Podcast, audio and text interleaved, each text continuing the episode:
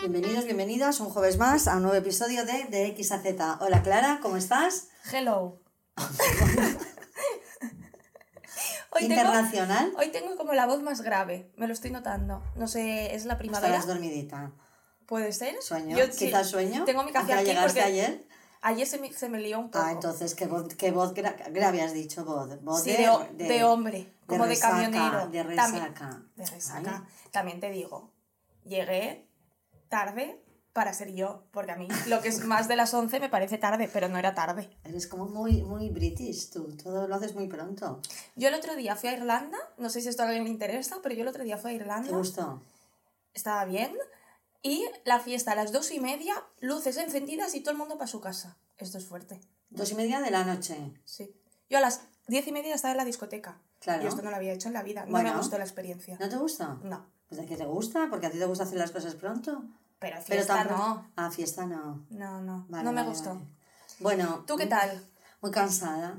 Sí, yo le he dicho a mi madre que hoy se Me puede cuesta limitar. mucho hoy, yo voy a ser sincera, me cuesta, me cuesta hoy grabar lo que tenemos que grabar. Aquí una tiene que mostrarse tal como es, porque de heroínas no vamos a ir. No. Entonces, Yo le he dicho que se puede limitar a sonreír y a sentir. Y, a sentir, y ya está. yo creo que me ha dicho lo de sonreír porque habrá pensado, madre mía, que cambie el careto, que cambie el careto, por favor. Pero no estás contentas de estar juntas. Juntas, sí, estoy contenta, pero estoy cansada. Se me han acumulado un montón de cosas y, y, y, y, pues la acumulación hace que una le cueste. Vale. Pero bueno, vamos a hablar, da igual, nos ponemos aquí, vamos a hablar Claro y sí. ya está. Como Venga. ayer en el bar de abajo no Es nos que costó qué pena tanto. que en el bar de Claro. abajo no podamos ponernos el micro. En el bar de abajo no nos costó tanto. Bueno, pues vamos a hacer como que qué. Venga. ¿Cómo ha ido la semana? Eh, uf, También. Sí, Bueno, pues lo pasaremos todo por alto, todo y ha vamos al sido tema. un drama. Da Sí, igual, pero no bueno. especifiquemos. Vale. El...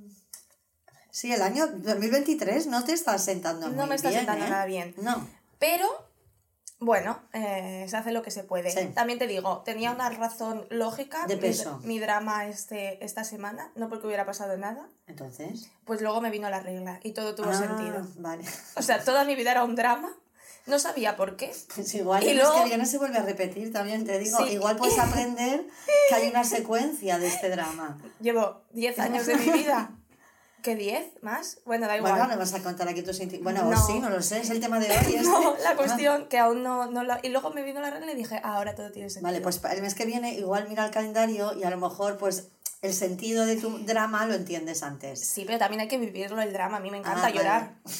Bueno, venga, ¿de qué vamos Venga, a hablar hoy? Hoy pues mira, fatal. acabamos el otro día, el último episodio, hablábamos de la culpa y yo lo, lo dije, bueno, pues a lo mejor después de la chapita que di yo de la culpa, Podemos dar otra chapita. no, para compensar un poco qué hay que hacer para la culpa, porque claro, solté la chapa, pero tampoco sabemos muy bien qué hacer. Ya, cuidado con el reloj y los golpes, ya. Como me con cara de... Sí, sí. Entonces dije yo, vamos a hablar de la compasión. Entonces vamos a hablar de la compasión. Quiero hacer ahora un inciso. No tenemos al becario hoy. Un saludo al becario. Esto es muy fuerte. ¿Nos ha puesto los cuernos? No nos ha puesto los cuernos, Sí. tiene que estudiar. Tiene que estudiar, el chaval tiene que estudiar, está igual. estudiando. ¿Y sus prácticas qué? Bueno, pero ya compensará. Nada. ¿Quién es tú aquí la jefa? Despedido, becario, desde aquí te lo digo. Entonces estamos aquí solas ante el peligro. Desoladas. Desoladas, esa es la palabra. Vale, vamos a hablar de la compasión, ¿te parece? Ay, qué tema más interesante. Es que tú a mí el otro día me hiciste coger amor a la culpa Ay, y esta pasión que tenías tú me la has transmitido. Entonces ahora la compasión creo que me va a apasionar. sí. Me apasiona ya más de primeras, entonces ya voy a Hombre, la acabar. compasión tiene pasión dentro del nombre, compasión. Mm. ¿Eh? Por cierto, empezando con el tema, ¿sabes que yo he hecho un poco de TR Venga, de pues la empieza tú, compasión? empieza tú y, Y- y- y habla tú. Bueno, pues leí que viene originalmente del griego. No he copiado las palabras del griego porque no sabría decirlas tampoco. Pero traducido es literalmente sufrir juntos. ¡Qué bonito! Bueno, bueno, sí. Hombre, sí, es bonito. A mí me parece bonito. es dramático como mi semana, este, esto es Bueno, este- pero- esta palabra. Estamos, o sea, el contexto es sufrir. O sea, entonces, e- ese contexto, estamos en el sufrimiento. Entonces, ¿qué mejor, sufrir juntos o cómo era? ¿Sufrir juntos? Juntos, juntos. Vale, ¿sufrir juntos o sufrir solo? Solos, mejor juntos. Juntos. Tú, ¿esto de qué se dice? Es menos sufrimiento, esto es como una frase, ¿no? Las, las penas compartidas son me- medio penas y las alegrías compartidas son el doble. Sí. Es como una frase. Y las esto. penas con rumba son menos penas, morena. y ¿qué te iba a decir? ¿Tú crees que, Lo que hemos te venido, bailaré morena. ¿Tú crees que hemos venido al mundo a sufrir? No. Esto hay gente que lo dice, ¿no? Bueno, porque, porque, porque ya lo dijimos un poco, hablando de la culpa. Porque en el sufrimiento se ha, dado, se ha puesto un valor Mm, Se ha puesto un valor que, más que en el sufrimiento, en el sacrificio, lo que dijimos el otro día. sí. En, en cuanto más me sacrifique, más valor tiene mi vida. Y no necesariamente tiene más valor mi vida. O sea, yo tendré capacidad de sacrificarme. Hay momentos en la vida en que uno se tiene que sacrificar, pero bueno, también habría que ver lo que es sacrificar. No es el tema de hoy, por otro lado. Perdón, sí, hoy estoy un poco Vale. dispersa. Sí, porque a mí me cuesta, como ya me, me lleves tú por los lados, ya ni te cuento. Por los lados. Entonces, ¿qué, qué más has sacado? Pues tú? mira, yo tengo tres frases en Venga, total. y luego Una era esta, que yo creo que es interesante, que quiera decir juntos. sufrir juntos. ¿Sí? La siguiente es que es un sentimiento que se manifiesta desde el contacto y la comprensión Sí. del sentimiento de otro ser. ¿Sí? Joder, un poco rebuscada esta definición. Pues creo que la primera que encontré, la verdad. Y luego leí, no sé si es verdad, que es más intensa que la empatía. Me imagino que sí. Sí, claro, porque lleva la acción, sí. Ahora lo veremos. Vale, y luego a- apunté en mayúsculas autocompasión, porque es un tema que creo que me gustaría hablar, ¿Mm? de la compasión con uno mismo. Y luego la diferencia entre la compasión y la pena, Mm, porque creo que no es lo mismo, ¿no? mm. Pues ya está, pues esto es lo que tengo. Ya está, ahora ya no Ya está, pues de aquí voy a dar mi opinión. ir. Ahora voy a yo a sentir y a sonreír. A mí me encanta tu papel en este podcast, porque claro, tú vienes aquí, tú eres como un, un... A ver, No, no, no, no. Yo siempre quise ser eso, porque un tertuliano de estos que van a la tele, no sé, la tele, yo hace 20 años que no veo la tele, esos programas en la tele que iban los tertulianos, que van a dar a su la opinión. Ay, a mí me Esto encantaría. es maravilloso, Claro. porque tú vas ahí, das tu opinión, no te tienes que Claro. preparar nada. Luego, bueno, ya está. Un día tú, un día yo, yo qué sé. Vale, vale. Entonces, ¿qué es la compasión? Venga, vamos a hablar de la compasión y de la autocompasión. ¿Sí? Sí. ¿Vale? Entonces, la compasión, como bien has dicho, es acompañar en el sufrimiento, ¿vale? Es verdad que en, en nuestra cultura tiene un sentido peyorativo porque se, se confunde un poco con dar pena, ¿vale? Con que alguien me dé pena. Exacto, Y eso no, es lo que yo he apuntado. Y no es eso, ¿vale? Entonces la compasión es un comportamiento. Ahí está la diferencia un poco con la empatía, luego lo, lo, lo, lo especificaré un poco, Mm. pero la compasión es una acción, es un comportamiento que va dirigido a eliminar el sufrimiento o a paliar de alguna manera el sufrimiento y a producir bienestar en quien sufre, a mejorar Vale. el estado. O sea, si tú sufres con, el objetivo de sufrir con alguien es aliviar. Y acompañar. Claro, pero en el acompañamiento hay alivio. Claro, pero, Pero si se acompaña para darle la turra. claro, pero entonces la compasión siempre viene dada porque te da pena el otro. Porque, porque empatizas con el dolor del otro. Da pena tampoco, ya, es que ¿eh? pena a veces tiene un No, sentido más peyorativo. No tiene por qué darte pena. A ver, Hombre, desde, desde la empatía, si a ti te pasa algo malo, tú me puedes dar pena. O sea, puedes sentir pena por lo que te ha pasado, ¿no? pero es que dar pena es una expresión, a mi modo de ver, como Sí. muy confusa. Sí, es verdad. Está Porque, como... vale, te da pena, o sea, el- la, la situación por la que pasa la otra persona te genera pues, Tristeza. ese- tristeza, porque empatizas. Claro. Es que si tú empatizas con la pena, eso te va a dar pena. Es que, ¿cómo vas a empatizar con la pena? O sea, de hecho, la empatía es que tú sientas lo que la situación, lo que está que pasando en esa otro, situación. ¿no? Claro, Claro. entonces, si la situación es de sufrimiento y de pena, ¿cómo no vas a sentir pena? Es ponerte en el lugar de la persona. Claro, final. pero, pero no solo se queda ahí, sino que vas a acompañar Mm, para aliviar. Entonces, el objetivo es aliviar, mm. ¿vale? El sufrimiento del otro para que recupere cierto bienestar, ¿vale? Entonces, esta sería la compasión hacia otro, luego lo especificamos, y la autocompasión sería lo mismo, pero a cómo nos comportamos con nosotros mismos, cuando las cosas no nos salen bien, que aquí está el gran festival Melón. el gran melón, ¿vale? ¿Cómo nos comportamos con nosotros mismos cuando las cosas no nos salen bien y en vez de acompañarnos, nos, Nos- machacamos? Es que yo ¿Eh? creo, desde mi humilde opinión, que no es nada experta, que es mucho más fácil tener compasión con los demás muchas veces que con uno mismo. Bueno, es que aquí viene lo de la voz, la voz autocrítica que ahora veremos. Sí. Sí, que Sí, sí. nosotros Nos, nos, nos damos mucha caña, o sea, no, no, no hablarías a, los a demás a quien queremos en un momento complicado de la vida del otro, no le hablaríamos como nosotros nos hablamos a nosotros mismos cuando las cosas nos van mal. Es que la gente Es que eres habla- es que soy tonta, es que madre mía, cómo no me pude dar cuenta, es que tal, es que Ya hablaremos de esto. ¿no? ahora, ahora veremos, ¿vale? Vale. Entonces, es verdad que la connotación en español tiene ciertas connotaciones negativas. La compasión. La compasión, la palabra compasión sí, porque parece implicar un menosprecio hacia el otro, ¿sabes? Ahí lo de, me da penita. ¿sabes? Ya, es que hay gente, porque es verdad que tú cuando te pasa... Pobrecito, pobrecito. No, y desde si tú eres una persona que te pasa algo malo, no quieres que la, la gente sienta esta pena por ti. Porque está mal entendido, porque aquí te lo dice, muchos nos plantearíamos que no queremos que sientan compasión hacia Claro. nosotros. ¿Pero por qué? Porque, porque el- la connotación de la compasión es negativa, de la Sí, palabra compasión es, Es como de, negativa. de inferioridad. De doy pena. Sí, de inferioridad. doy pena, ¿vale? Pero al final la compasión no es, no tiene este sentido, esta connotación negativa que le damos en, en- en español, sino que es cariño, es amor, es comprensión. Eh, eh, son estos términos los que, lo que significa compasión. No es que, ay, pobrecito, míralo, ¿eh? Es que eso no es compasión, ¿no? No, eso, eso, esa forma de hablar es la que tenemos con nosotros mismos. De- o sea, nosotros nos decimos, ay, pobrecita, que tonta, bueno, pobrecita, que tonta, al final. O sea, no me digo el pobrecita, Pero digo, pero qué digo, ay, qué tonta, ¿sabes? Sí, sí, sí. Entonces, si yo soy capaz de entender que la compasión es totalmente contrario a que el otro se sienta menospreciado, entenderé Que es buena. qué tipo de emoción y comportamiento se refiere el término compasión, ¿vale? Entonces, la compasión tiene, aparte, un papel fundamental en nuestro bienestar. El Porque, propio. sí, En la compasión con los demás. claro.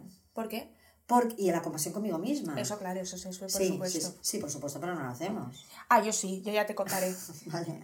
Entonces, porque sí, porque yo, en, porque somos así, porque somos seres sociales, ahora nos podríamos ir para atrás mucho, no, no es el caso, pero el ser humano es un ser social, aunque a veces se nos olvide y aunque a veces se encarguen de... Que de- no lo de que no, seamos. que- de que no lo seamos, ¿vale? Este, esta cultura tan individualista y tan pensar Ay, en nosotros horror. y si no estás tú bien, no estarán los demás, que sí, que hay que cuidarse. Yo soy la primera, pero vamos a ver que, que, que nos... Que, que nos mm, que no estás solo en el mundo. no, exacto, y que nos, nos sentimos bien en, en- en el vínculo con el otro. Mm. La calidad de vida de una persona está muy ligada a la calidad de vida de sus relaciones, Mm. totalmente ligada a la calidad de vida de sus relaciones. Entonces, si yo no soy capaz de sentir compasión por el otro, de solidarizarme con el sufrimiento del otro, de acompañar al otro, también a mí, conmigo, por supuesto, yo al final me pierdo una parte muy importante del bienestar, de estar en este mundo. Estoy de acuerdo. ¿sabes? Porque al final no somos islas, entonces el hacer el bien al otro nos hace bien.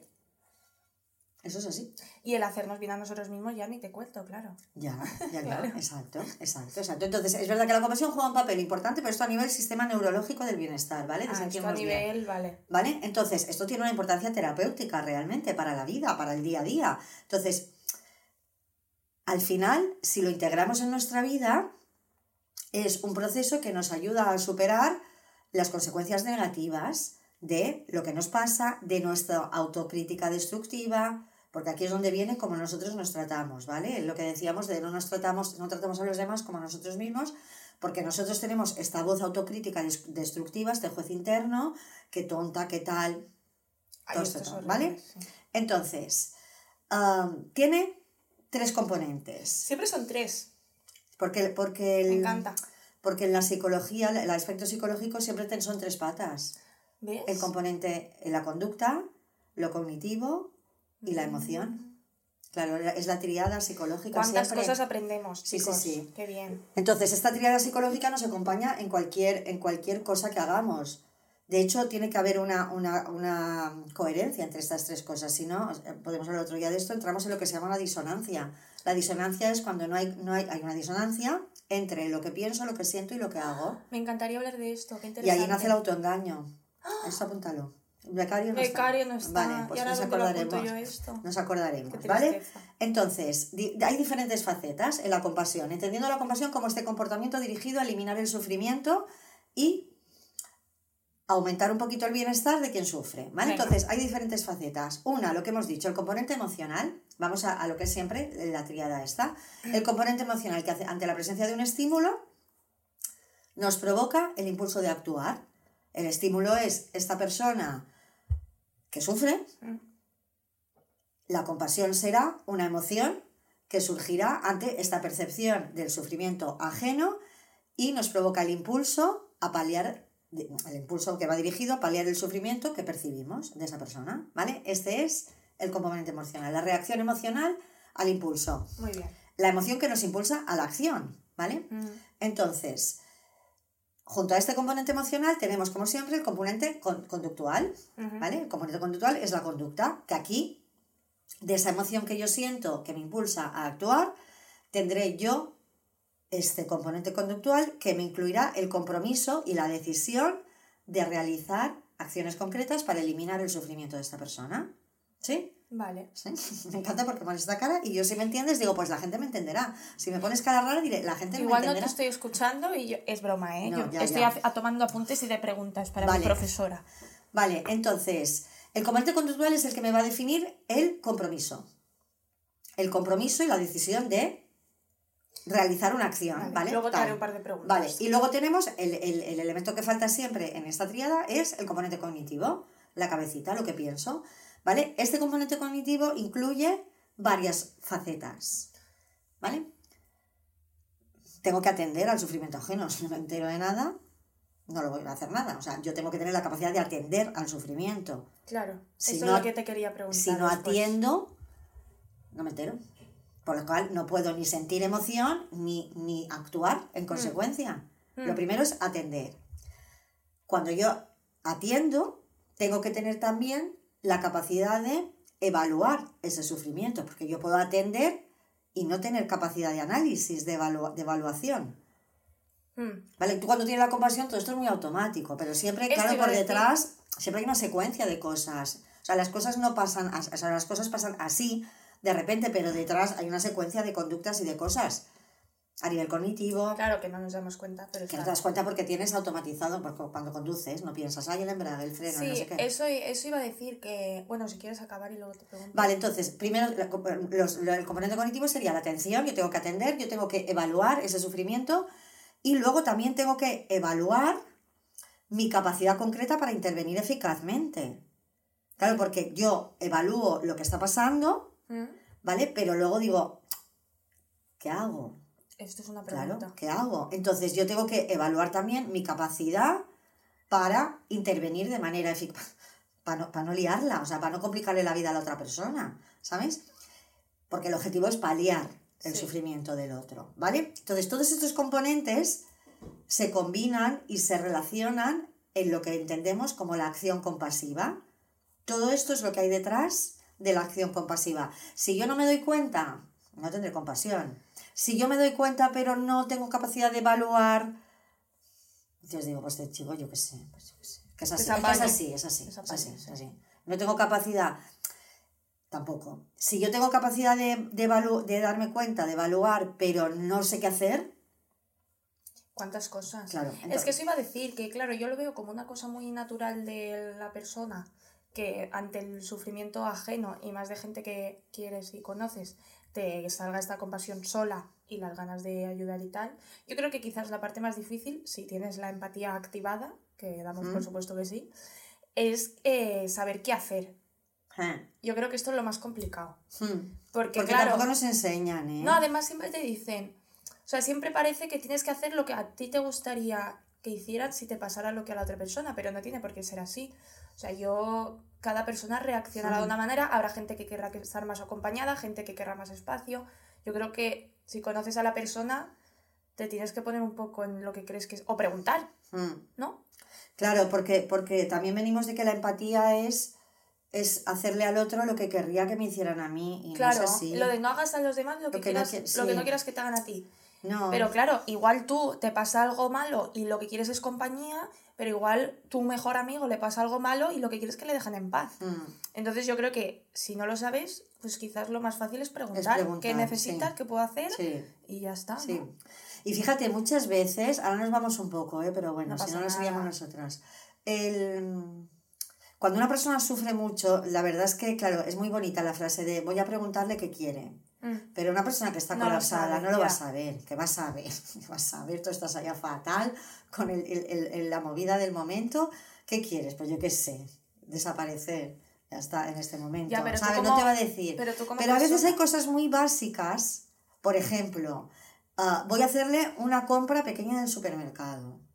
Voy a ofrecerme a recoger al niño en el cole. O sea, hay cosas, eh, o sea, esa persona está mal, tiene un momento complicado, pero tiene que, hay cosas de su vida que tiene que seguir haciendo. No, y, es, y hay que tener un poco de iniciativa también, no es preguntar qué quieres y que te diga nada y tú, ah, vale.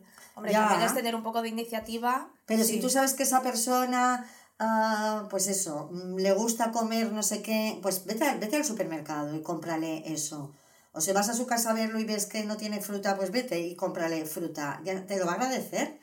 Aunque luego no se la coma, pero te lo va a agradecer. Porque el preguntar qué quieres, no te lo sab- vas a saber decir. saber decir. Que llega el sábado por la mañana, pues si tiene hijos, le dices, mira, me voy a llevar a tu hija a... A patinar. sí, sí, a tomar un helado ten iniciativa, haz cosas. La, la- la- el, el- el paliar el sufrimiento del otro viene mucho por descargarle de las cosas que tiene que hacer.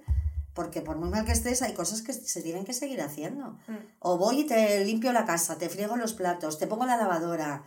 Entonces, todas estas cosas, ¿no? Cuando Sí, tú sí. estás mal, que te hagan todo esto, pero esto, claro, mm, hay que aprender a hacerlo. Sí. Porque creemos que ayudar es hablar y no. No, bueno, habrá gente que querrá hablar, pero no Pero tiene- tendrá que, ah, pero hablar, o sea, querrá soltar y necesitará soltar y que le escuche, pero que le escuches, o sea, No, claro, claro. cállate, Sí, sí. ¿vale?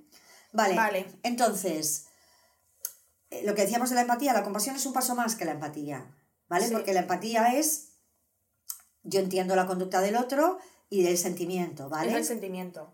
Sí. Entiendo, ¿vale? Pero la compasión, no solo entiendo el sufrimiento que percibo, sino que me, me, tengo, me, me despierta el impulso De implicarte. de realizar una acción dirigida a neutralizar, ¿vale? O hacer desaparecer el sufrimiento del otro. Claro. Me impulsa la acción. De implicarte en, lo que le Sí. pasa a la otra persona. Sí. sí. ¿Vale? Vale. Entonces, todo esto normalmente, normalmente, si somos unas personas pues empáticas y con vínculos sanos, lo hacemos con alguien a quien queremos. Sí. Lo hacemos. No sale solo, yo creo. Sí, sí. ¿Qué pasa con nosotros? Ay, esto es un gran tema. Mm. Es lo que te he dicho antes. ¿Tenías yo- que preguntar algo más? Has dicho, no. Se me ha olvidado. Ah. Yo, eh, o ya lo he preguntado, no lo sé. Yo creo que es mucho más fácil tener compasión, en muchos casos, con los demás que contigo. Ay, espera, que no te escuchaba ahora. ¿Qué Ahora-? Es que he bebido y me Eh, ido. Sí, qué bien. Eh, yo que digo que yo creo que es mucho más fácil tener compasión por los demás muchas veces que contigo misma. Sí.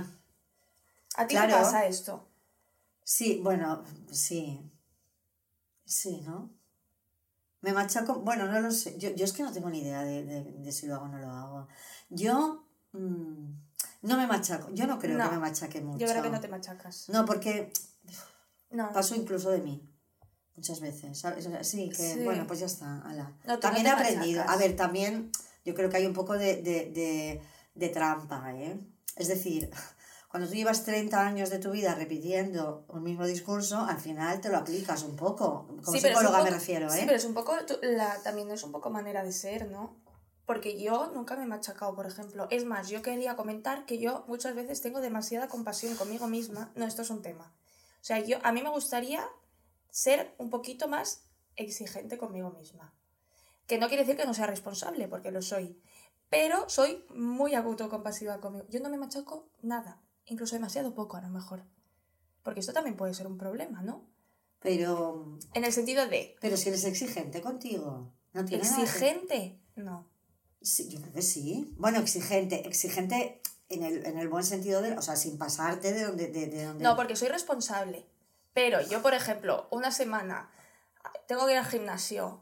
Uf, es que no me está apeteciendo nada. Digo, bueno, no pasa nada porque eh, ayer hiciste no sé qué. O sea, yo soy muy compasiva conmigo misma. Ahora no eres un Excel, ¿eh? En, en este esto no soy momento, nada, nada, nada, Pero es que eso tiene que ver mucho ¿Con qué? mi modo avión. Pero esto ya hablaremos en otro capítulo, episodio. Vale, entonces tú contigo eres autocompasiva. Mucho. Yo soy muy compasiva con todo. Cuando te equivocas, cuando... A ver, tampoco, ¿Sabes qué pasa? tengo que decir una cosa. Sí, Dila, A ver. dila, dila, a ver si es lo mismo. que tampoco tienes años de vida suficientes para haber, pa- para haber errado tantas cosas, para que te hayan salido tantas cosas mal Es lo en que tu iba a decir. vida. Una vez me preguntaste, ¿tú eh, te arrepientes de algo? Mira, Ya. no lo sé. Primero, porque no me acuerdo, porque tengo muy mala memoria y soy vivo en modo avión. Y luego, porque no le soy de darle muchas vueltas a las cosas. Entonces, no. no o sea, yo soy compasiva desde mi. No sé. No, a ver, tampoco has vivido vida suficiente como para que te hayan pasado demasiadas cosas, pero. Pero es verdad que cuando te pasa algo, tú tiras para adelante, no te quedas enredada ahí.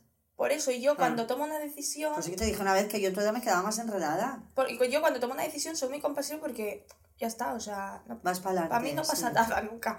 Y con la gente yo me considero muy compasiva también. Yo creo que soy muy empática, Hmm. me considero. No con todo el mundo, ¿eh? con la gente que quiero Ya, y, ya, bueno, y con, la, y con gente anónima también, pero sí, yo creo que sí. Eso te quería preguntar. ¿La, ¿La gente empática es un tema, es como ser simpático? O sea, es un tema... Bueno, la empatía es una cosa y la simpatía otra, pero ¿qué quieres saber? No, que sí es de nacimiento, que si tú naces más empático, menos es educacional. Bueno, se entrena, como todo. O sea, puede ser que tú no tengas empatía porque en tu casa no ha habido empatía. Sí, claro. En el fondo no lo has aprendido, sí. Mm, vale, sí. o sea, hay muchos componentes, Sí. ¿no?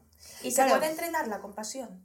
Sí, claro, claro, claro que se puede entrenar. Todo, todo eso, esto es una habilidad, claro que todo se puede entrenar. Sobre todo hay que entrenar la, compasión, la autocompasión con uno. No es que haya que entrenarla, es que es fundamental para vivir Esto, esto de manera tranquila. yo, la autocompasión. El, te iba a decir, ahora me iba a echar una flor, Venga, yo me he hecho un montón ahora. que, mm, que tú eres autocompasiva Sí, por, gracias a ti. Dilo. porque no te has criado en un entorno de niña, ni de joven, ni, o sea, nunca en tu vida, con una voz externa que te exigiera mucho. No, para nada. O sea, tú mm, has sacado una mala nota en un momento dado, Nunca. bueno, tú También has hecho algo en un momento dado, ¿qué tal? Tú, es verdad que tampoco recuerdo, o sea, que no, pero que en algún momento, o sea, yo, yo, por ejemplo, y, y, de, y de mis de vosotros cuatro, pues ha habido, ha habido, pues ha habido algún suspenso, ha ha habido alguna situación tal, pero yo, por ejemplo, castigar, No, nunca os he nunca, castigado. nunca. Bueno, Bueno, nunca os yo hemos solo castigado. recuerdo algún castigo de Puntual. yo pegándome con mis hermanos y cada uno a su habitación. Bueno, Esto sí. pero porque, bueno, porque... Pero para que nos calláramos. Pero, Pero- yo de estar castigada, No, nunca. Nunca, no. nunca. Es verdad. Yo esto siempre lo digo que yo no tengo ningún recuerdo de que a mí. Ya. Sí que es verdad que siempre hemos sido buenos niños. Bueno, pero ostras, yo también ha, ha- ha habido, Hombre, salidas de quicio, ¿eh? porque Yo también, no muchos. te creas tú que mi vida ha sido Sí. un remanso de paz con vosotros No, cuatro. Pero porque somos mucha gente. Vale. Pero individualmente siempre hemos sido muy Pero es responsables. que nunca, todos, nunca, creo. pero es que nunca he castigado a nadie. O sea, es que el castigo no sirve de nada. Pero de si- nada sirve el Esto castigo. nos está moviendo muchísimo. Sí, pero hablemos si tú hubieras tenido, tenido un hijo muy rebelde, que alguno rebelde te ha salido, no diré quién. Pero si tú hubieras. Sí. No soy yo. Si hubieras tenido Sí. un, un niño muy, muy rebelde. Y, y- y- y- muy, muy, muy.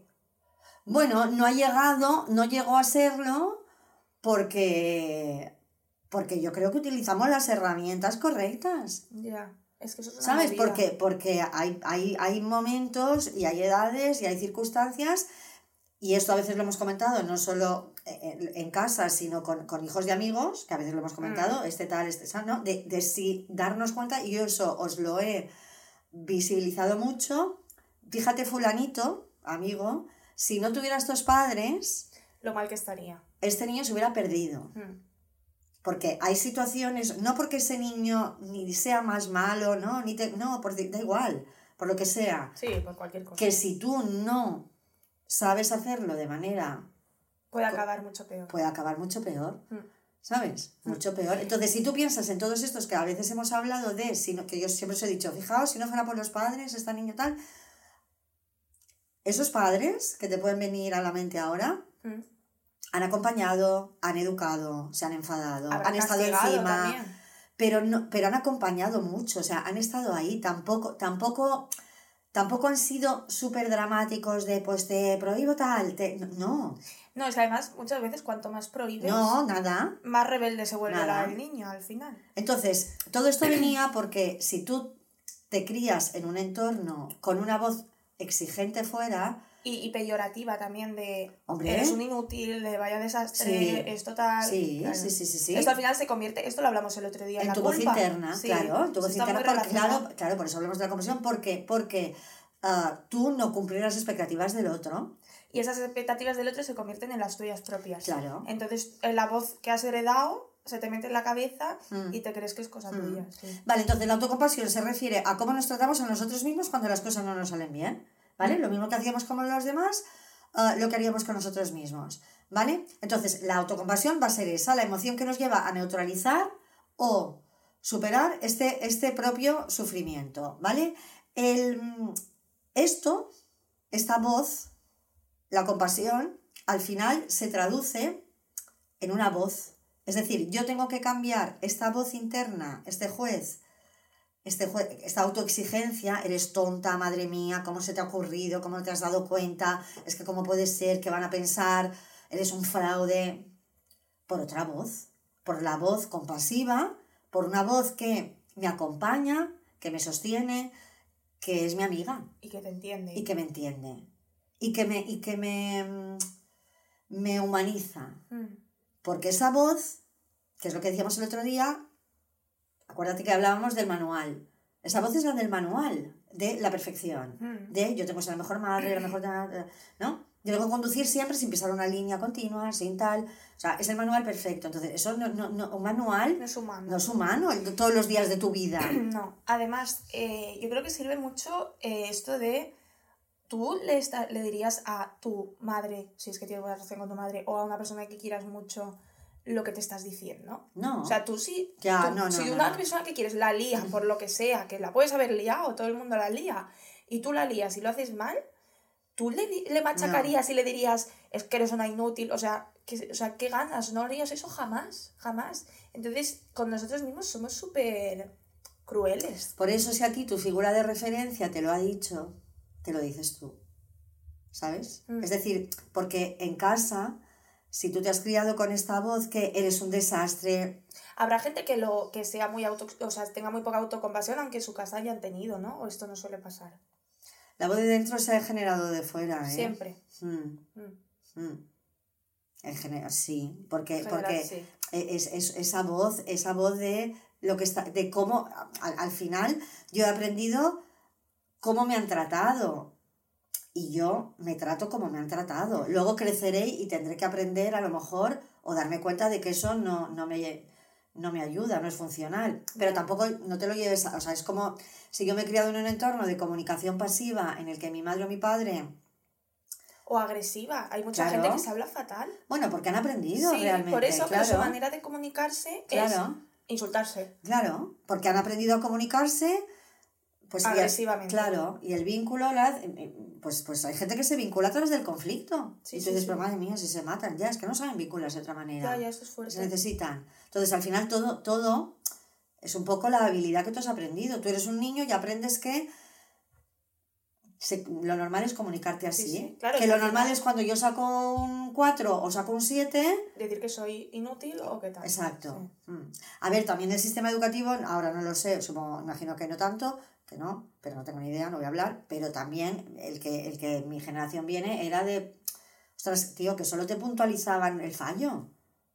Bueno, yo cuando estudié era igual. Bueno, ya, No sé si ya. ahora. Supongo Bueno, que es irá cambiando. entre no tú tengo y yo tampoco había mucha diferencia. No, no, no, No. Es que el sistema educativo es un tema, ¿eh? Bueno, es que es lo mismo, claro, también es esa voz, es, es, es, es marcar el, el fallo, el fallo, el fallo, el fallo. Sí, sí. Y luego, bueno, el sistema educativo también podríamos sí, hablar. bueno, es decir, es poner el, o sea, el, el niño es matar para lo que sirve y que se meta en, esto es lo de siempre, el niño que es muy brillante en dibujo, Pues que haga matemáticas y, que vaya a clase de matemáticas. y de inglés. Está claro que el matemáticas tendrá que, a- que aprobar las matemáticas, pero tío, potencia el dibujo, que, Ya. que nadie dibuja como él. Pues eso es el sistema educativo de este país, sí, sí, ya, sí. es que con las notas Sí. también. Hay, yo, bueno, cuando yo iba al cole, esto de niños que si no llevaban a casa un 9 mm, tal, esto es fuerte, ¿eh?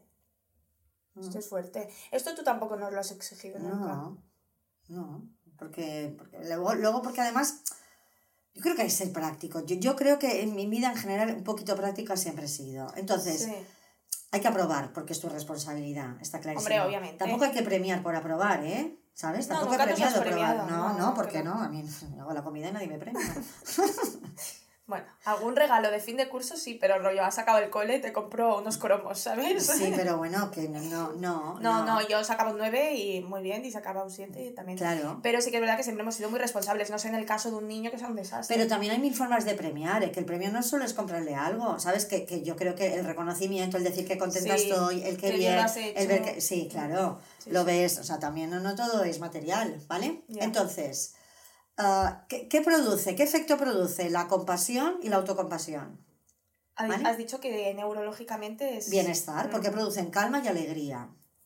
¿Vale? Yo me siento en calma, ah, porque activa, activa este- esto que decíamos, este sistema de bienestar, entonces me ayuda, como me ayuda a afrontar mis fallos, a practicar y a manejar mm, los conflictos que tengo. ¿Vas a preguntar Tengo algo? una pregunta. Sí. Es que ahora me ha venido una, una pregunta, un lapsus. ¿La compasión siempre es a, a malo? O sea, siempre es cuando le pasa algo malo al otro.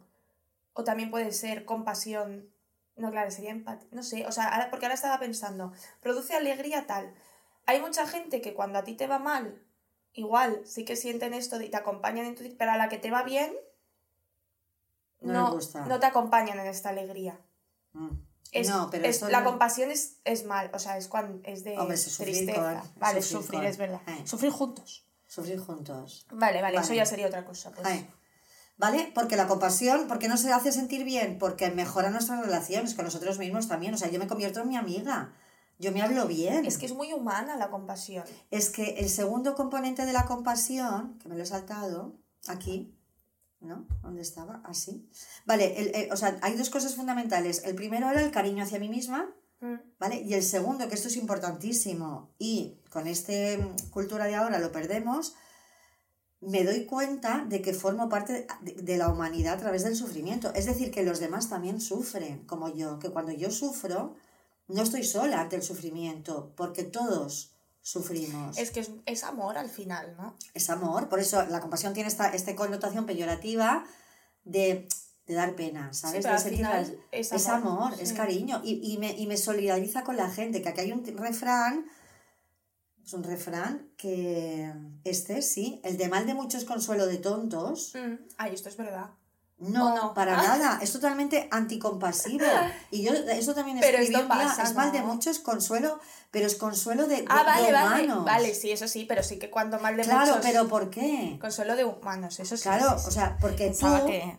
tú, cuando el mal es compartido, te sientes parte de esta humanidad claro. y te consuelas. O sea, mm, el, el refrán mal de muchos, consuelo de tontos, fíjate lo que nos está enseñando. Que tú, cuando el otro sufra igual que tú, Y te sientas mejor porque tal, Y es te que eres tonto. exacto.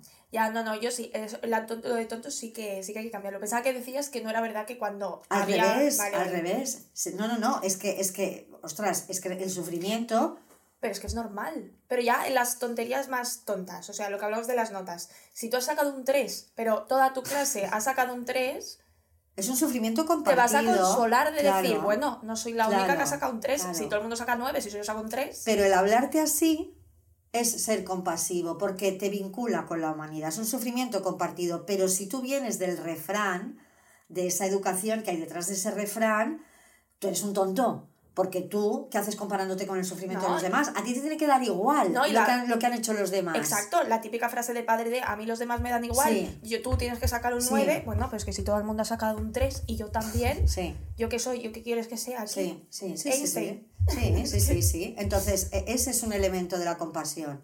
Mm. ¿Vale? No solo el cariño por el otro, sino la pertenencia a la humanidad, grupo. al grupo, ¿vale? Pero claro, venimos de eso, venimos de a ti, a ti te tiene que dar igual, a mí no me Exacto. importa lo que han sacado los demás. No son mis hijos los demás. Esa- Esto es fuerte, ¿eh? ¿Cómo no vas a tener aquí? Es que, o sea, ya, bueno. ya, ya, ya, ¿vale? Entonces, yo quería ahora, Sí. bueno, quiero, voy a recomendar un libro, si te parece. Ay, qué Vale, bien. Yo no me lo he leído, pero también Mira, lo recomiendo. este, que es como yo tengo los libros, para lo que veáis luego si lo veis en, en YouTube, bueno, está todo marcado, 27.000 postis.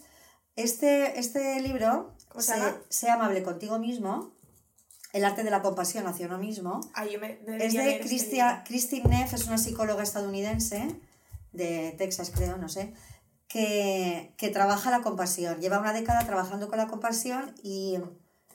¿Qué pasa? Ah, quiero verlo. Ah, vale, vale. Y, mm, y quería comentar, ah, en el libro lo explica muy bien ella, el, el, fíjate cómo, porque tú me puedes preguntar, te Venga, podrías preguntar, Te lo pregunto. pero ¿por qué si el ser compasivo conmigo misma me ayuda, ¿vale? El, el haberme machacado, esta voz exigente, ¿por qué se ha mantenido durante el tiempo? Porque claro, alguien puede decir, "Mm, tampoco me he ido tan mal siendo exigente conmigo misma, esta voz, o sea, yo he llegado a A ser presidente de los Estados Unidos. ya ves. No, no, tampoco me ha ido tan mal. Pero aquí está la trampa del- de la voz de la exigencia. Es decir, yo me creo que si me hablo bien, me va a ir fatal. ¿Vale? O sea, Pero es que es lo que yo decía, ¿no? O sea, no, no- o sea, que tú te hables bien y tengas autocompasión no quiere decir que no seas responsable y... Claro. Porque no tiene nada que ver. Pero venimos de ahí. Es decir, venimos de creer que si yo soy buena conmigo, confundiendo un poco con la autocomplacencia, ¿sabes? De- con, con darme pena una vez más conmigo misma. Bueno, venga, no pasa nada. Se ha suspendido siete, bueno, no pasa nada. Claro, pero es que ahí Pero no entra es la responsabilidad. Claro, claro. Tú claro, puedes ser claro. responsable y ser autocompasivo, Claro. que es lo que te comentaba antes. Pero esta voz exigente cree que si yo me trato bien, hombre, es, la letra con sangre entra, ¿sabes? Que si yo me trato bien, Mira todo fatal. me irá todo fatal. O sea, me abandonaré, fracasar, sí, Y ser un despojo. y seré un, seré, sí, un bulto, un bulto, Un desecho humano. un desecho humano. Ese es el gran error, ¿vale? Eso y es la gran trampa, porque además es todo lo contrario. ¿Por qué? A ver si esto lo explico bien, que quiero que se entienda bien. Venga.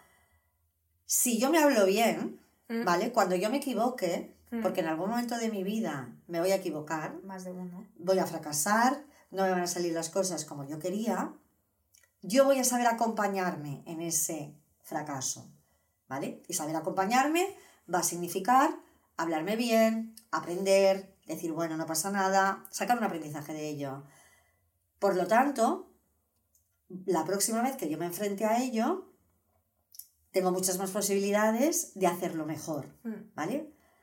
Si yo me hablo mal, cuando llegue el momento del fracaso, no me voy a acompañar en absoluto. No. Me voy a machacar. Al revés, vas a decir, te va a volver a salir mal. Exacto. No voy a aprender nada del fracaso porque no lo voy a querer ver el fracaso. No voy a tener la capacidad de analizar eso, porque ¿cómo voy a querer yo analizar algo que me deshonra de, de, de, de, ¿eh? de semejante manera? Entonces, no me voy a acompañar.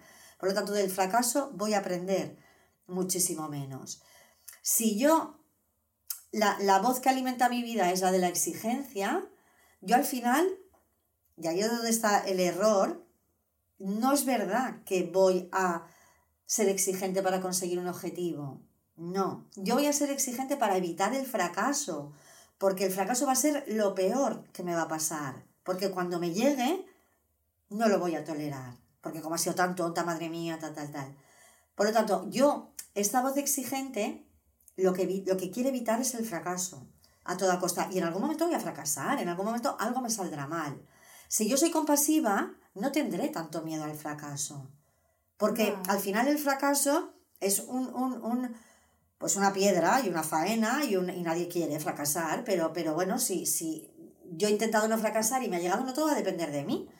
Intervienen muchísimas más variables. Entonces yo ahí, si tengo la capacidad de aprender, yo remontaré mucho más. Por lo tanto, en la creencia de que si yo me hablo bien, seré un despojo humano, Al revés, yo al creo- revés. O sea, tú eres un despojo humano si solo te hablas desde la autoexigencia para machacar, para evitar un fracaso que en algún momento va a llegar. Es que es contraproducente al Sí, final. sí, sí. O sea, hablarte mal y ser tan exigente Mm. es contraproducente. Y el objetivo que tú quieres es que sea no fracasar y hacerlo todo bien. Si cuando fracasas, como decías tú, no aprendes del error porque te hablas fatal y eres extremadamente exigente, Mm. estás haciendo lo contrario a lo que te gustaría hacer. O sea, es contraproducente. Totalmente. Y aquí yo, bueno, aquí podría leer mil frases, ¿eh? pero aquí había visto una para que veas un poco, ¿eh?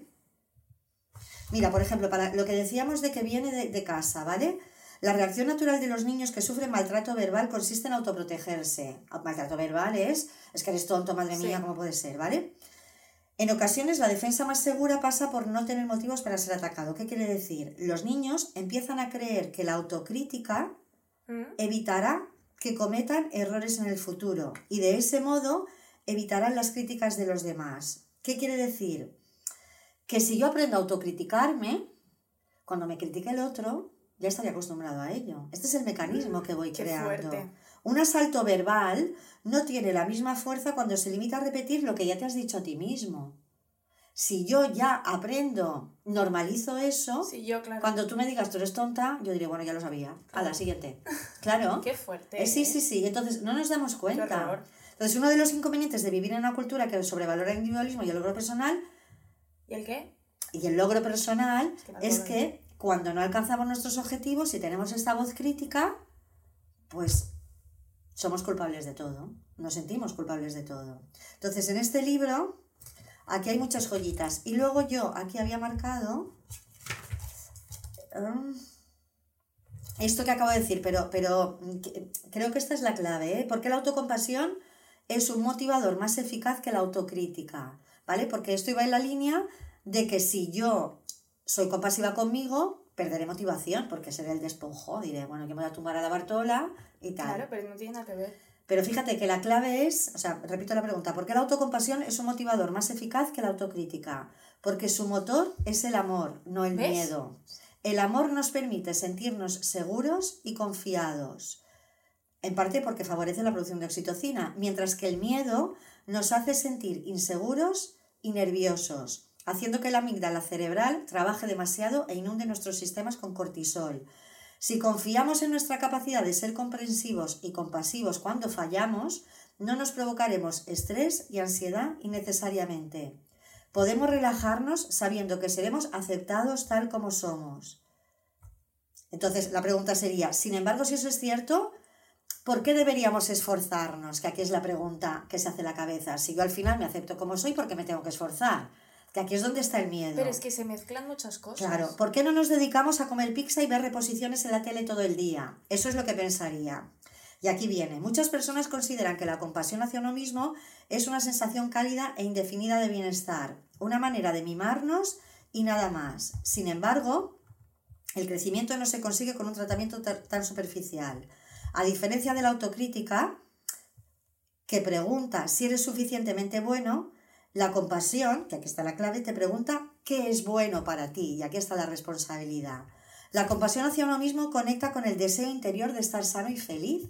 ¿Qué es lo que yo quiero en mi vida? Conseguir esto, voy a ser responsable para conseguir esto, pero voy a tratarme bien en el camino para Exacto, conseguir esto. exacto, exacto. Si te ocupas de ti mismo, harás lo que tienes que hacer para aprender y crecer. Querrás cambiar los patrones de conducta que no te ayudan, aunque eso implique renunciar a ciertas cosas que te gustan. No te vas a tumbar a ver la tele, a No, comer además- pizza todo el día. Además, un apunte, Sí. es que si tú al final eres más autocompasivo contigo y te- al final tendrás mejor relación contigo mismo, ¿Mm? ¿me estás escuchando? Sí, ahora? sí, sí. Tendrás mejor relación contigo mismo si tienes esta autocompasión y al final te tendrás más cariño y más amor a ti, a ti mismo y es hora que quieras que te vaya mejor. Mm, mm. Entonces es como una rueda, porque si tú tienes buena relación contigo mismo, tienes este, esta compasión contigo mismo, también te quieres más y tienes mejor relación contigo. Mm. Entonces eso hará que seas más responsable porque querrás que te vaya bien Mm. a ti. Exacto. ¿No? Sí, sí, sí, totalmente. Y aquí, eso es la autoestima. Es decir, la autoestima, que está, está fíjate, la, contrapartida, la contraportada del libro dice, la búsqueda incansable de una autoestima sana se ha convertido en una religi- religión tiránica. Nuestra cultura ultracompetitiva nos enseña que tenemos que estar por encima de la media para sentirnos bien con nosotros mismos, pero siempre hay alguien más atractivo, más brillante o más inteligente. Y aunque logremos una gran autoestima durante un tiempo, parece que no somos capaces de mantenerla a largo plazo. El sentido de nuestra propia valía sube y baja, al final como un yo-yo, todo el día para arriba y para abajo. Por suerte existe una alternativa a la autoestima, y muchos expertos consideran que representa un camino mejor y más eficaz hacia la felicidad, la compasión hacia uno mismo. Entonces aquí te habla de la investigación que ha hecho cabo esta, que ha a Claro, esta es que chica. la autocompasión tiene mucho que ver con la autoestima. Em, la autoestima también es un tema, ¿eh? Sí, sí, sí, es verdad que la autoestima, que pesadilla con la autoestima, tontería, ¿eh? todo el sí. rato con la autoestima. O sea, vamos... Esto es un tema. Sí, ya lo tema. hablaremos en un... Vale, um, suelta la chapita hoy también un poco. ¿Has aprendido algo? Sí, ¿Tú yo creo que sí. Es que me he sentido muy identificada. ¿Sí? Sí, naturalmente. Yo qué sé.